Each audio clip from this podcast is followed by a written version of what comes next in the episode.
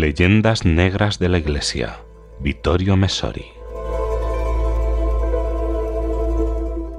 Arma cínica de una guerra psicológica.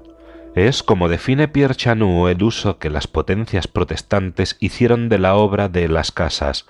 Las riendas de la operación antiespañola las llevó sobre todo Inglaterra, por motivos políticos, pero también religiosos, pues en aquella isla la separación de Roma efectuada por Enrique VIII había dado lugar a una iglesia de Estado bastante poderosa y estructurada como para ponerse al frente de las demás comunidades reformadas de Europa.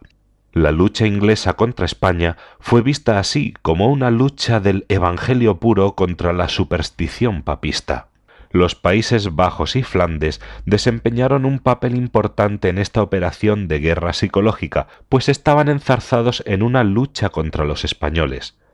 Fue precisamente un flamenco, Theodore de Brie, quien diseñó los grabados que acompañarían una de las tantas ediciones realizadas en tierras protestantes de la brevísima relación, dibujos truculentos en los que los ibéricos aparecen entregados a todo tipo de sádicas crueldades contra los pobres indígenas.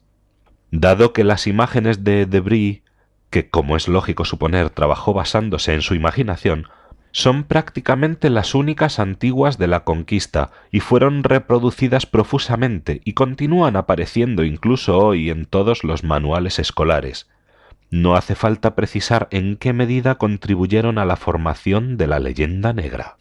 Para añadir un elemento más a los muchos que ya se han citado, es preciso observar que nunca se reflexiona sobre lo que ocurrió después del dominio español, ya se sabe que España fue invadida por Napoleón y que a pesar de la resistencia tenaz e invencible que constituyó el primer síntoma del fin del imperio francés, tuvo que abandonar a sí mismos los extensos territorios americanos. Al eclipsarse la estrella napoleónica, España reconquistó su gobierno, pero ya era demasiado tarde para restablecer el statu quo en las tierras de ultramar resultaron inútiles los intentos de domar la revolución de los criollos, es decir, de la burguesía blanca que había logrado radicarse en aquellas zonas. Esos burgueses acomodados eran los que desde siempre habían mantenido tensas relaciones con la corona y el gobierno de la madre patria, acusados de defender demasiado a los indígenas y de impedir su explotación. La hostilidad de los criollos iba dirigida sobre todo contra la Iglesia y en particular contra las órdenes religiosas, no sólo porque velaban para que se respetaran las leyes de Madrid que tutelaban a los indios, sino también porque, incluso antes de las casas, la primera denuncia contra los conquistadores se hizo en el año 1511 en una iglesia con techo de paja de Santo Domingo y la pronunció el padre Antonio de Montesinos siempre habían luchado para que dicha legislación fuese mejorada continuamente. ¿Se olvida acaso que las expediciones armadas para destruir las reducciones de los jesuitas habían sido organizadas por los terratenientes españoles y portugueses, los mismos que ejercieron fuertes presiones sobre sus respectivas cortes y gobiernos para que la Compañía de Jesús fuese eliminada definitivamente?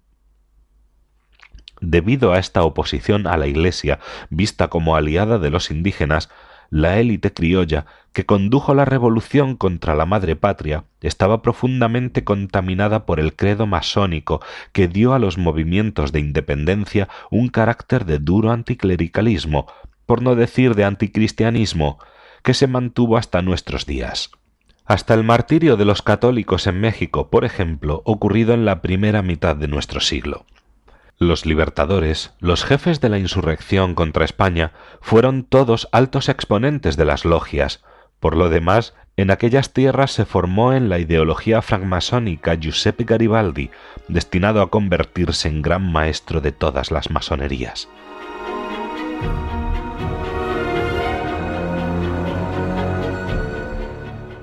Un análisis de las banderas y los símbolos estatales de América Latina permite comprobar la abundancia de estrellas de cinco puntas, triángulos, pirámides, escuadras y todos los elementos de la simbología de los hermanos.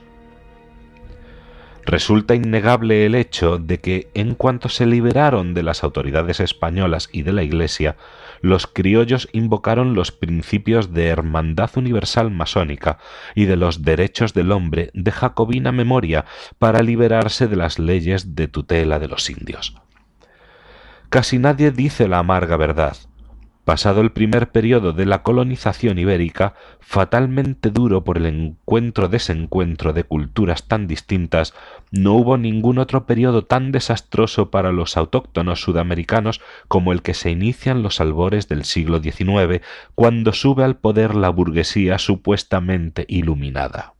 Al contrario de lo que quiere hacer creer la leyenda negra protestante iluminista, la opresión sin límites y el intento de destrucción de las culturas indígenas comienzan cuando la Iglesia y la corona abandonan la escena. Desde entonces se inicia una obra sistemática de destrucción de las lenguas locales para sustituirlas por el castellano, idioma de los nuevos dominadores que proclamaban haber asumido el poder en nombre del pueblo pero era un pueblo constituido sólo por la exigua clase de los terratenientes de origen europeo. A partir de entonces aparecen las medidas que nunca se habían implantado en el periodo colonial para impedir el mestizaje, la mezcla racial y cultural. Mientras la Iglesia aprobaba y alentaba los matrimonios mixtos, los gobiernos liberales se opusieron a ellos y con frecuencia los prohibieron. Se comenzó así a seguir el ejemplo poco evangélico de las colonias anglosajonas del norte, donde también, y no por casualidad, fue la masonería la que guió la lucha por la independencia. Se creó entonces un frente común entre las logias de la América septentrional y la meridional, primero para vencer a la corona de España y después a la Iglesia católica. De este modo nació la dependencia, que marcará toda la historia y que continúa hasta hoy, del sur con respecto al norte. Resulta curioso ver cómo los progresistas que señalan las culpas de la colonización católica española denuncian al mismo tiempo la dependencia de Estados Unidos de la América Latina. Es evidente que no se dan cuenta de que su doble protesta encierra una contradicción. Mientras pudieron, los reyes de España y los papas fueron los grandes defensores de la identidad religiosa, social y económica de las zonas católicas. El protectorado norteamericano quedó determinado por los criollos, los ricos colonos que quisieron deshacerse de las autoridades españolas y religiosas para poder llevar a cabo sin impedimentos sus negocios. Así dice Franco Cardini a propósito de los norteamericanos cuya ayuda a menudo oculta solicitaron los hermanos en lucha contra la corona y la Iglesia. Baste recordar los desmanes que acompañaron la hegemonización de la zona panameña y la guerra de Cuba a finales del siglo XIX.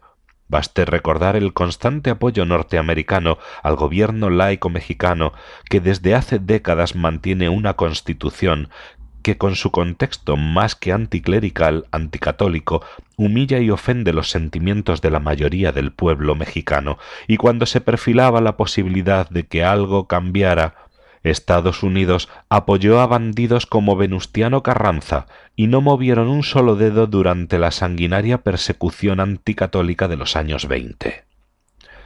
Ya se sabe que hoy en día el gobierno norteamericano favorece y financia el proselitismo de sectas protestantes que tiene el efecto de apartar al pueblo de sus tradiciones de casi medio milenio, lo cual constituye una grave violación de la cultura.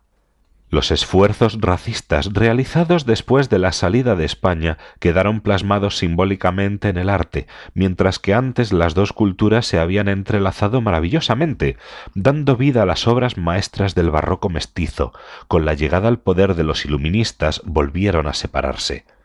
La extraordinaria arquitectura de las ciudades coloniales y de las misiones fue sustituida por la arquitectura de imitación europea de las nuevas ciudades burguesas en las que ya no había sitio para los pobres indios.